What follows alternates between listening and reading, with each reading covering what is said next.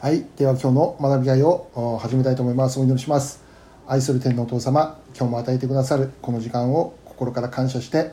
えー今日も主よあなたの御言葉を待ち望みます。我らに必要なものとして今日もお語りくださいますように、そしてあなたの真理を私たちが聖霊様の助けによって正しく知っていくことのできる恵みを注いでください。ハレルヤ、感謝します。すべてはあなたの御手に委ね、イエス様のお名前でお祈りいたします。アメン。はい、ということで、えー今日はヨハネの福音書の第5回目ということになります。で、えー今日はあ、まあ、前回までは一番大きな一番ということでですね、えー学んできましたけども今日から大きな2番バプテスマのヨハネの証ということで、えー学んでいきたいと思います。えー聖書箇所は1章の19ヨハネ1章の19節から34節ということになってますけども、えーこれはあまたあやりながらですね、えー一つ一つ読んでいきたいと思っております。まず前回の復習ということでですね、えー行っていきます。えーまず前回学んだことはですね、えー言葉が人となってこの世界に誕生されたということだったんですね。神の言葉であるイエス・キリストそのお方は神の子であり神そのものであるお方。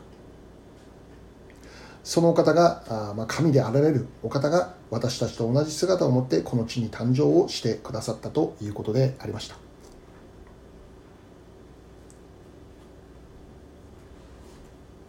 そしてこのイエス様が誕生された目的としてそれは罪の中で死という報酬を受けなければならなかった私たちのために身代わりとなってえ十字架でえ死なれてくださる。そのことのためにいわば人間たちの代表となってイエス様があこの地上に誕生してくださったんだということだったんです。そして私たちの身代わりとなって死んで3日目に復活されたイエス様は父である神の栄光を表すものとして、えーこの世を生きられたということでありました。で続いて学んだことはこのヨハネの証言ということだったんですね。えヨハネとはこの福音書の著者ではなくバプテスマのヨハネの方でありますね、まあ、当時ヨハネさんという名前いっぱいいたんですね。えー英語でジョンですね。ジョンってどれだけたくさんいるかねアメリカでもね、まあ、同じなような名前の人いっぱいいるわけですよね。でここで言われるヨハネっていうのはバプテスマのヨハネ洗礼ヨハネと言いますね。彼が叫ばれた内容について、えー6節から書いてあったんですね。7節からか。6節から。ああ違う違う。15節から。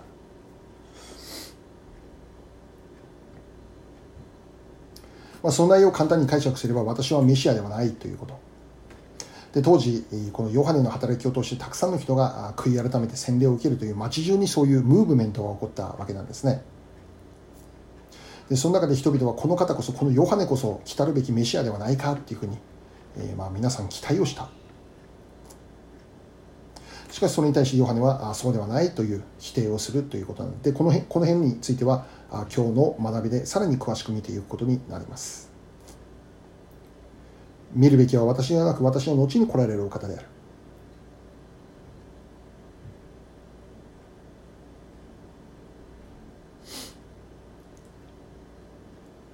またそのようなイエス様ってどういうお方かというと恵みの上恵みの上にさらに恵みを与えられるお方であるということですね。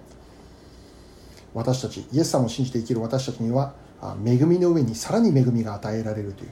恵みの積み重ねということでですね私たちにあふれんばかりに注がれる注いでくださるお方だ限りない恵み終わりのない恵みその恵みは尽きることはない。永遠に続くものである。恵みと誠はイエス・キリストによって実現した。イエス様を信じる信仰によって私たちは救われてこの神の恵みというものが私たちに無限に今も注がれ続けている。まあ、雨を降り注ぎというね賛美歌ありますけどもね本当に神様の恵みは夕立のごとく今も私たちの人生に注がれているということを覚えるときに本当に感謝なことでありますよね。で最後にこの18節ではこの序文の部分の結論的な内容であって、えーイエス・キリストというお方は本当に神を表すことのためにこの地上に来てくださった私たち人間は神を知ることができない故に神が私たちのところに降りてきてくださった。そして神とはこういうお方でお方なんだということを解き明かしてくれた。その形がイエス・キリストという形を通して現れていったということでありました。イエス様を見て神様を見る。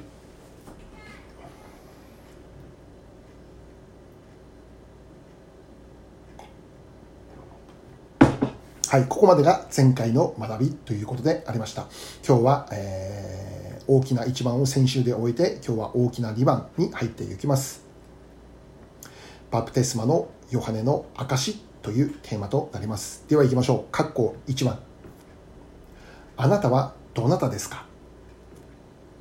あなたはどなたですか？ヨハネ1章19節から24節読んでみましょう。ヨハネの1章19節から24節を読みたいと思います。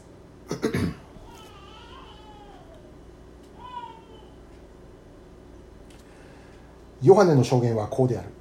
ユダヤ人たちが祭司とレビ人をエルサレムからヨハネのもとに使わして、あなたはどなたどなたですか？と尋ねさせた。彼は告白していなまず、私はキリストではありませんと言明した。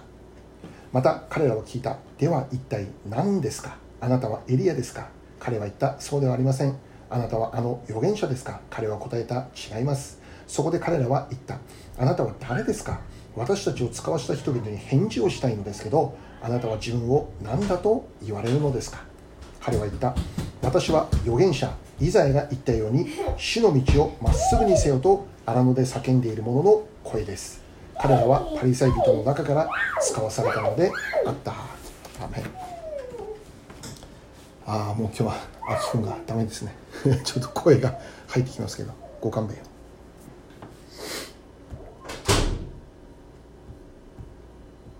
はい、えー、今読んだところですね、えーまあ、前回すでに先ほども見ましたけども触れられた内容について、えー、その詳細を記しています。1章6節と1章15節ですで、に触れられていた内容の詳細ということでありますね。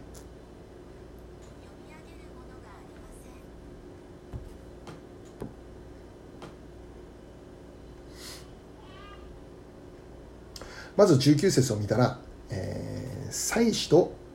えー、レビ人祭司とレビ人がヨハネのもとに使わされたと書かれてあります。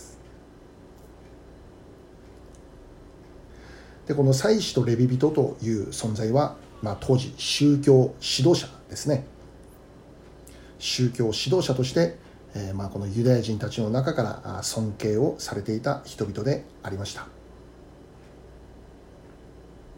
祭司というのは神殿においてその職を担う人であり神殿で、えー、使える人ですね。神殿の主な働きを中心的に行う人物。またレビ人というのはその祭司を助ける助手的な存在でありましたね。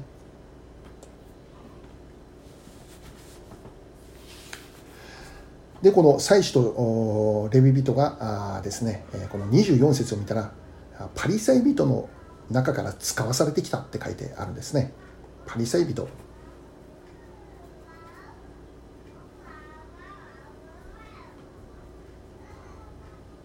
でこのパリサイ人というのは誰かというと、まあ、よく聖書の中に登場する人々でありますけれどもバプテスマのヨハネとかまたイエス様に対して常にこの否定的な感情というものを持っていた人々でありました。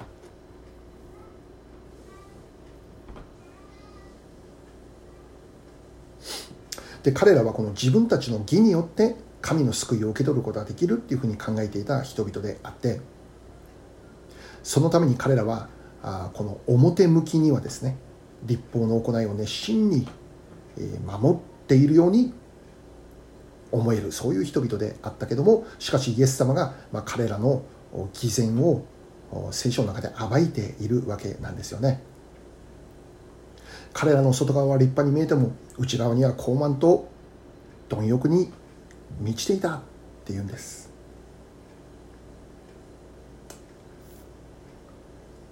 まあ、ですからこのパリサイ人たちにとってはやっぱりイエス様という存在はあこの妬ましい存在なわけなんですよね。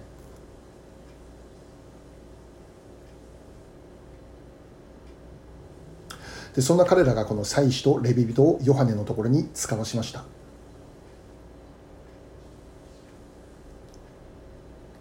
当時ユダヤ人たちの指導者という立場にいた彼らはあこの一大ムーブメントを起こしたヨハネに、えー、も同じく、まあ、イエス様と同じくヨハネと同じく本当に妬みを覚えていたわけですよね。多くの人々がヨハネの話を聞いて悔い改めて洗礼を受けているという事実。人々の多くがもうヨハネに注目をすることになる。彼らはそれを黙って見ていることできなかったということなんです。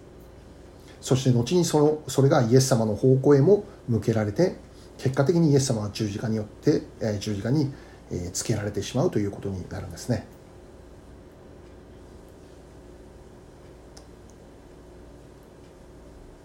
そんなこのいわばこの妬みの思いから祭司とレビ人を使わせて一体ヨハネさんあんたとはどんああなたはどんな人物なんだという確認をさせるということなんです。尋ねさせたということだったんですね。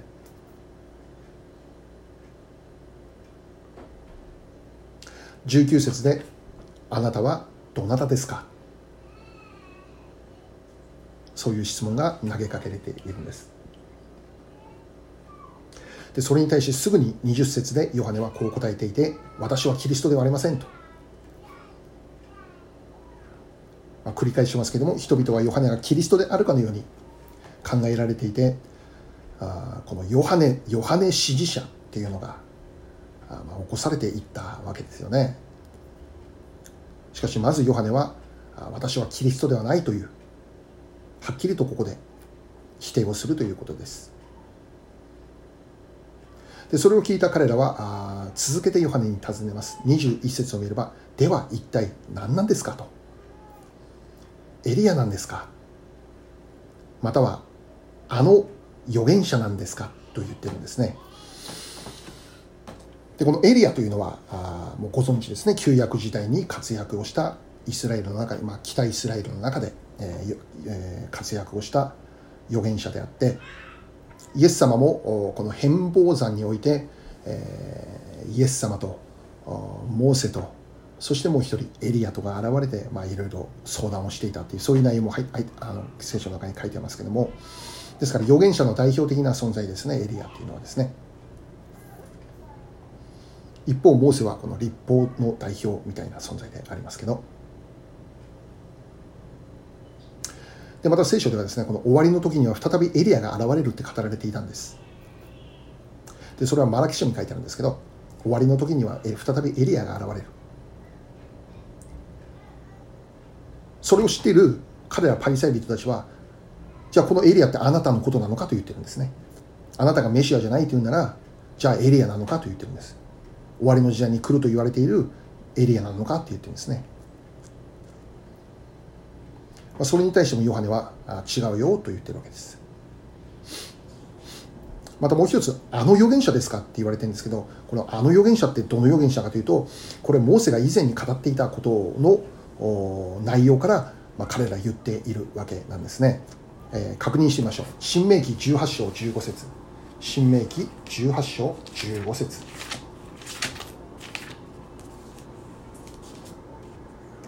新明記18章15節です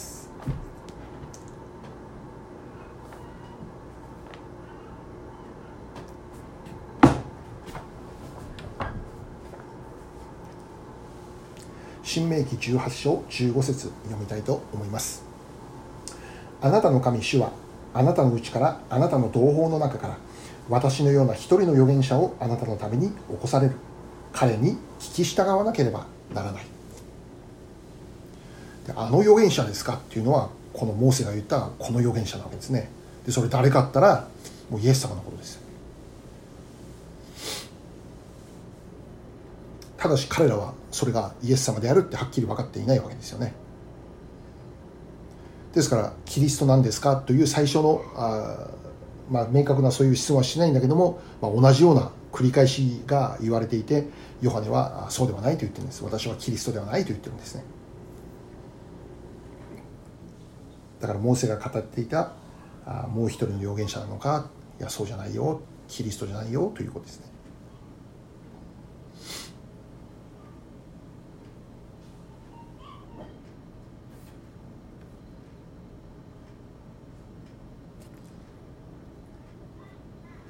さらに続けて22節で、えー、質問を続けます。もう彼ら、イライラしてくるわけですね。はっきりせと。ヨハネさんはっきりしろ。あんた誰なんだと。私を使わせた方に伝えなきゃならねあなたはじゃあ誰なんですか？ってね。でようやくヨハネは答えるわけですね。23節をもう一度読みましょう。23節。ヨハネ1章23節。彼は言った。私は預言者イザヤが言ったように主の道をまっすぐにせよと荒野で叫んでいる者の声です、はい、私は預言者イザヤが言ったように主の道をまっすぐにせよと荒野で叫んでいる者の声なんです。私ってこういうものなんです。荒野で叫んでいるものなんです。そしてこの荒野で叫んでいるものというのは実はイザヤの預言書の中で語られていたことだったんですその通りに今私はこの場所に現れて荒野で叫ぶ者の声として生きていますということなんですね。じゃあこのイザヤ書の部分も確認をしてみましょう。開いてみましょう。イザヤ40章33節。イザヤ40章の3節。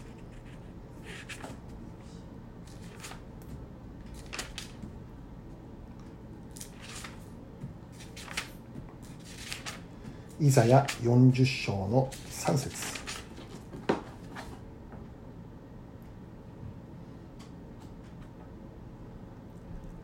荒野に呼ばわる者の声がする。主の道を整えよ荒れ地で私たちの神のために王子を平らにせよ。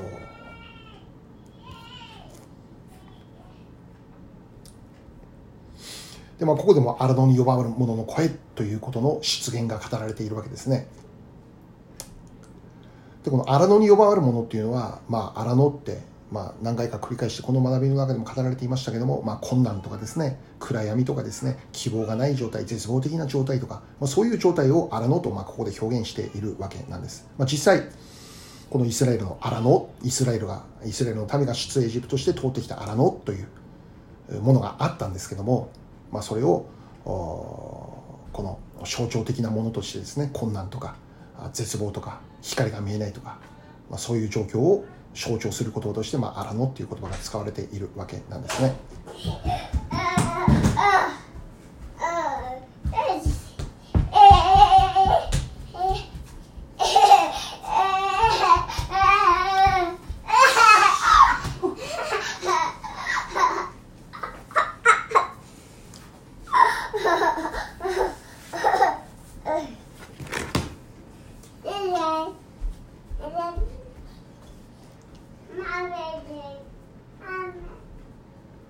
失礼しました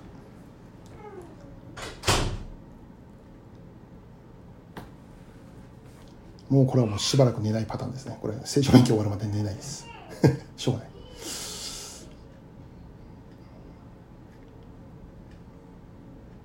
ですからこの荒野に呼ばわるものというのはどういう状態かというと、まあ、困難な状態の中で希望のメッセージを取り継ぐもの神の御言葉を取り継ぐものえヨハネの一章に5節だったかな書かれているところで見ると6節だったかな書かれているところで見ると私は光を証しするものとしてきた、ね、光。イエス・キリストを証しするものとしてきた。荒野の中でイエスの光を発信するメッセンジャーだということですよね。福音を叫ぶ叫ぶもの。はい私実はそういう存在なんですというふうに言うわけですね。で当時イスラエルはまさしくこの荒野と思える状況にあったわけなんです。当時イスラエルはこのローマ帝国の支配の中に置かれていて人々は本当にそこからの解放者というものを求めていたんですね、あのダビデのようなってね王様メシア絶望していたんですねでそんな時にこのヨハネの語る声が響き渡ったわけです。だから人々はうわーこの方こそメシアなんじゃないかって期待したわけですね。いよいよローマからの解放を私たちなされるのかってね。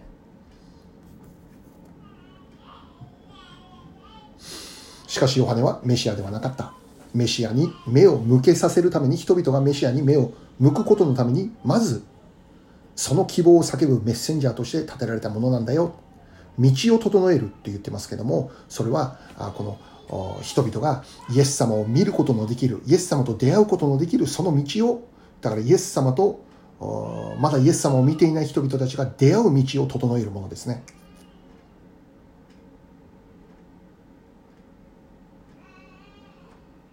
主の来られる道をまっすぐにするものってそういうことでありますね。まだイエス様と出会ってないイエス様を知らない人々に対してイエス様こそが希望であり救いであるということを伝えていく。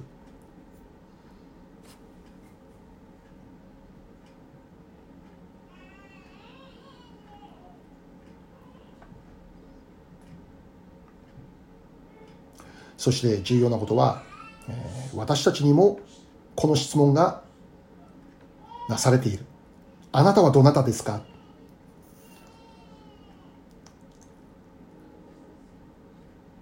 そう尋ねられるときに、もちろん私たちは神様から愛されている人ですとか、そういうアイデンティティアイデンティティがあるわけですけど、私は神の子ですというアイデンティティがあるわけですけども、その中の一つとして私たちに与えられているこの立場といいますか、位置、それは私たちもヨハネと同じように、荒野で叫ぶ者の声なんですって、そう答えることができるわけです。今この時代を私たちは主の道を整える整えるものとして生きていますと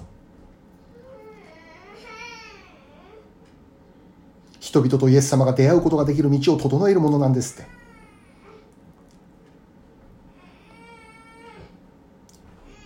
まだイエス様を知らない人々に対してイエスこそが希望であり救いであることを伝えていくということです。人々がイエス様に目を向けていくことができるように私たちがその道を作っていく人ウェイメーカーですね。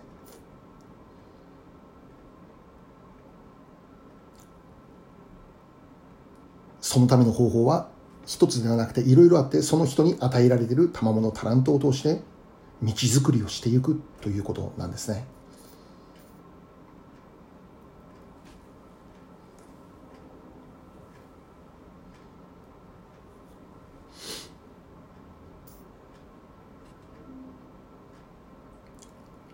そのために私たちができることは何だろうかと意識して放棄せずに考え続けていくって大切だと思いますこの使命に生きているものなんだあなたはどなたですか？荒野で叫ぶ者の声だよってこの使命に生きているということを私たちが忘れずにしっかり心に留めてこれからも歩んでいきたいと願っていることです。では、括弧2番いきましょう。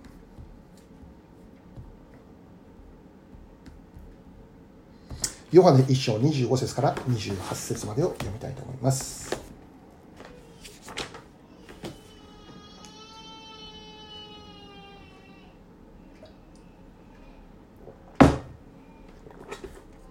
ヨハネ1章25節から28節まで。彼らはまた尋ねていった。キリストでもなく、エリアでもなく、あの預言者でもないなら、なぜあなたはバプテスマを授けているのですか？ヨハネは答えていった。私は水でバプテスマを授けているが、あなた方の中にあなた方の知らない方が立っておられます。その方は私の後から来られる方で、私はその方の靴の紐を解く値打ちもありません。このことがあったのはヨルダンの向こう向こう岸のベタニアであって、ヨハネはそこでバプテスバプテスマを授けていた。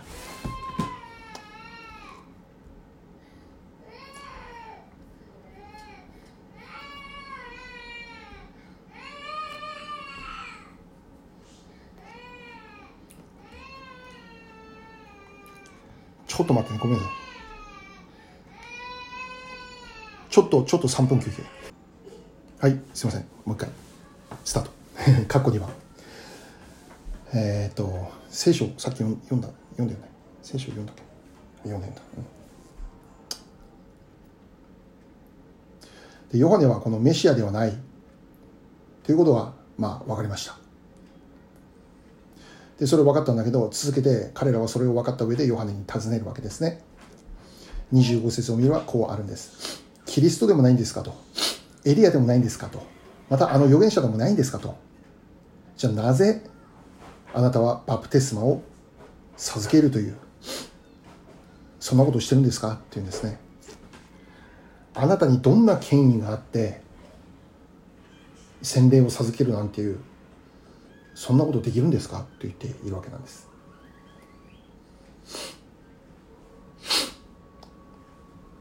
で当時ユダヤ教の一派でですねエッセネ派と呼ばれている人々がいたんですね、まあ、パリサイ派とかサドカイ派とかあるわけですよね。その中の一つでエッセネ派と呼ばれている人々がいたんです。でこのエッセネ派というのはユダヤ教の中でも特に厳格で厳しくて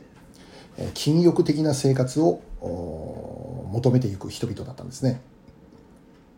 でそのような彼らが自分たちの清めのための儀式として洗礼というもの、まあ、このエッセネ派の中で行われていたんですね。清めの儀式です、まあ、定期的に行われていたのかということはちょっとわからないんですけど。またそれ以外にもこの洗礼が授けられているということがありましてそれが何かというとユダヤ人以外の人々ですね。すなわち違法人。ユダヤ人以外の人々がユダヤ教に改宗をしようと決心した時に受けるバプテスマっていうものがあったということなんです。違法人である人々があ私はユダヤ教に改宗します、まあ、ユダヤ人になりますという時にこの洗礼というものが授けられていたということなんですねしかしこのヨハネの場合はですね、え、同じ同胞のユダヤ人たちにえしかもエッセネ派とか関係なくこの洗礼を授けていたということなんですね。でこれは当時の人々にとってはもう考えられない行為だったわけなんです。故に彼らはヨハネに対して何の権利があってそういうことをしてるんですかって尋ねているんですね。あなたにそれをする権利があるのかってエリアでもないんでしょうとメシアでもないんでしょうとあの預言者でもないんでしょうとじゃあなんであなたそんなことしてるんですかっていうんです。それに対してヨハネは26節から27節で答えているわけなんですね。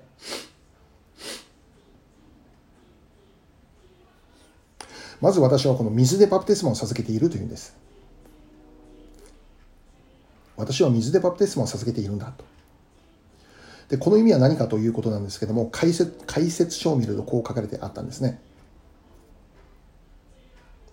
ヨハネが授けた水によるバプテスマは積極的というよりは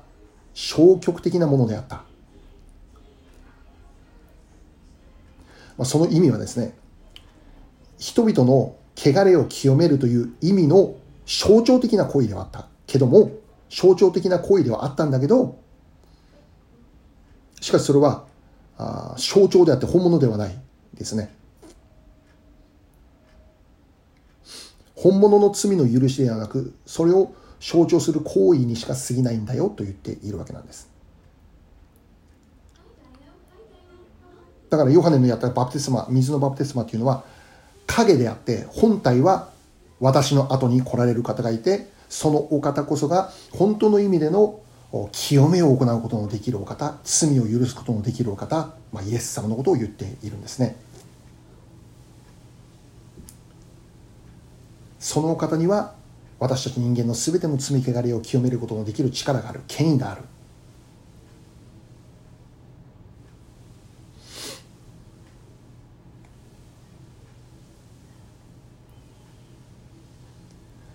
でそのイエス様が現れる。前にまずヨハネが現れて、え、その象徴的な行いをしていく。それを通して人々がイエス様の方に目を向けていくことができるようにその道を整える一つの作業だと言っているわけなんです。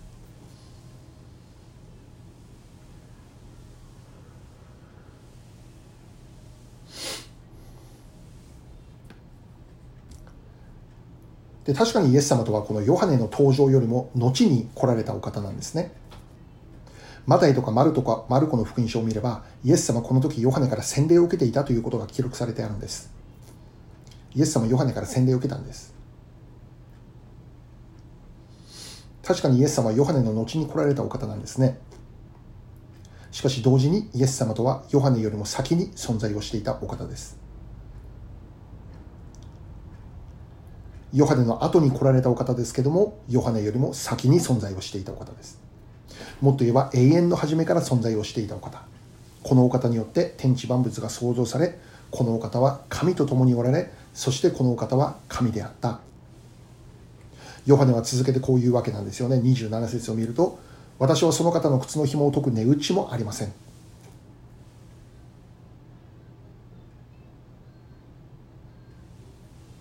私はその方の靴の紐を解く値打ちもありません。イエス様の靴の紐を解く値打ちもありません。でこの当時靴の紐を解くという行為はその家の奴隷の行う仕事の一つであったんですね。私には私はイエス様の奴隷という立場にもなることができない。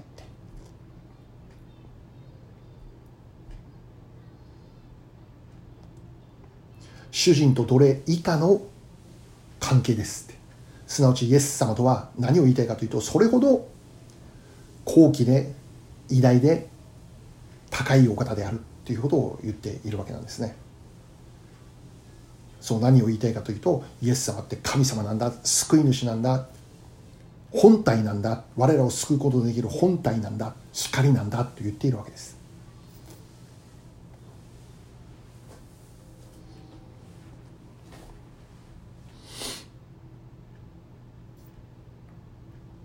本来ならば神の右に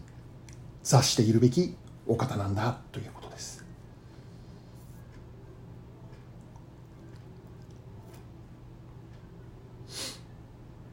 しかしそのようなお方が私たちと同じように人の姿となってこの世に来られたんだ。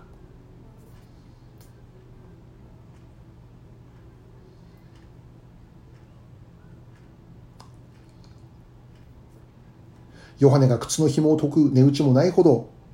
イエス・キリストって高いお方。すなわち神様であったそのようなお方があえて神の座を捨てられないとは考えずに私たちと同じように人の姿を持って生まれてくださったお方。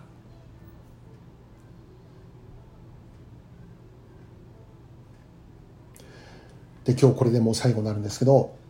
ここから見えるイエス様の姿って何かって謙遜なんですね。神の座についているべきお方が人となる全く必要のなかったお方が神としての在り方を捨てられないとは考えずに人としての姿を持ってこの世に誕生してくださった。そして最終的に十字架の死にまでも従ってくださった。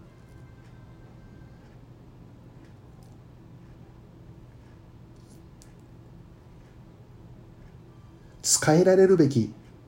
立場にいる方でありますけれどもそうではないかえって使えるために神様が人となってこの地上に来てくださったのがイエス・キリスト。そしてその謙遜というのは実はこのバプテスマのヨハネにも見られるというんですね。彼はイエス様の奴隷という立場にもなり得ない存在だって語ったんです。また自分はエリアではないよとも言われたんです。しかしこの2つのことに関してイエス様がこう語っていたんですよね。聖書確認しましょう。まずルカの7章28節読んでみます。ルカの7章28節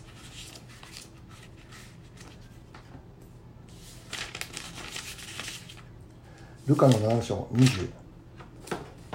節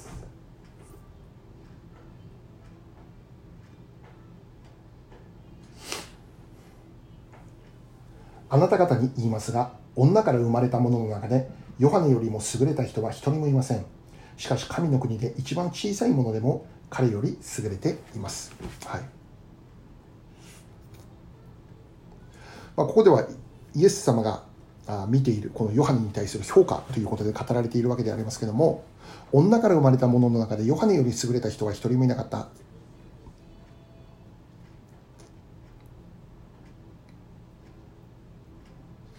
まあ、ヨハネの優位性というものをここでイエス様語っているんですけど、しかしこれはもちろん誰かと誰かを比較して、この人がもっとすごくて、この人はもっと劣っているとか、まあ、そんな話ではないんですよね。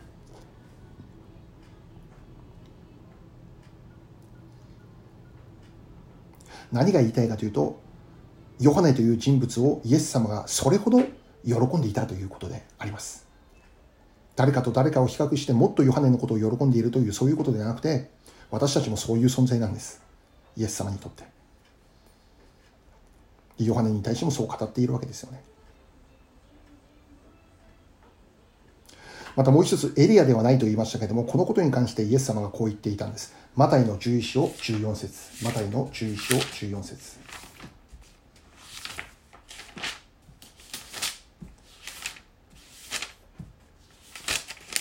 マタイの11章14節。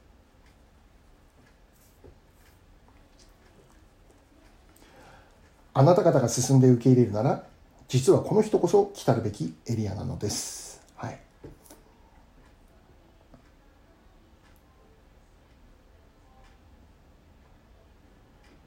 ここではヨハネについての証言をイエス様が語っているんですけどこの人こそこのヨハネこそ来たるべきエリアだと言っているんですねで先ほども言ったようにこのメシアの登場の前には必ず再びエリアが使わされるって聖書で語られていたんですけどその通りに実はこのヨハネがそのエリアの役割を担っていたということなんです。そしてその後にこのメシアイエス様が現れたんですね。だからイエス様が来られる前にエリアが現れるって言っていたこのエリアって実はヨハネのことだったんです。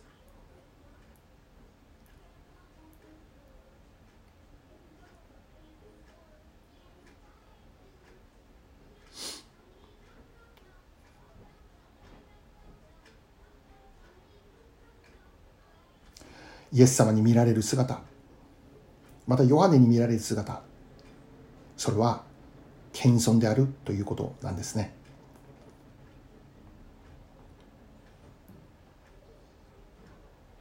ヨハネの徹底的な謙遜こそが彼を来たるべきエリアとさせた原因だしまた誰よりも優れているという言われるそういうイエス様の評価をいただけた原因であるというんです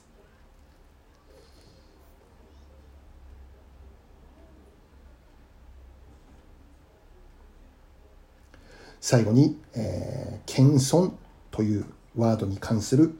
聖書箇所3つ確認して終わろうと思います。信玄15章33節です。信玄15章33節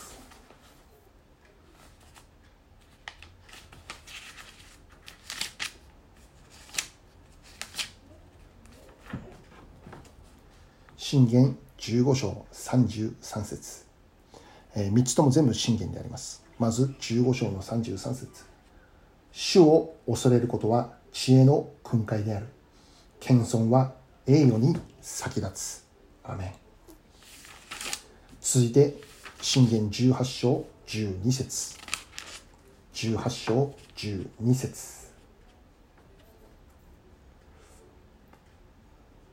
人の心の高慢は破滅に先立ち謙遜は栄誉に先立つ。アメまたもう一つ22章神殿22章4節。信玄22章4節。謙遜と主を恐れることの報いは富と誉れと命である。アメン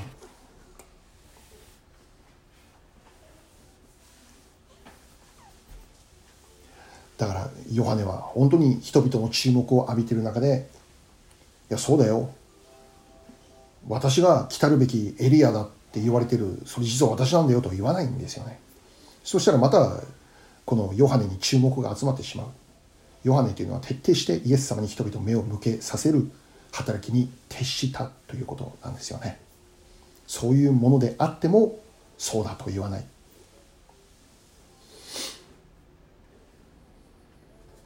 人々からメシアではないかともてはやされているそういう中にあってもひたすら謙遜に自分は違うってはっきりとそういう態度で、えこの接することができるそういう謙遜な心というものを常に持ち合わせていた人物であったということであります。謙遜という言葉私たちの中にもしっかりと留めておきたい大切なキーワードであると思いますお祈りいたしましょう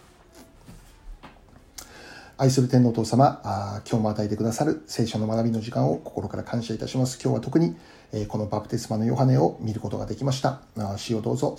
えー、本当に私たちがこの、与えられている、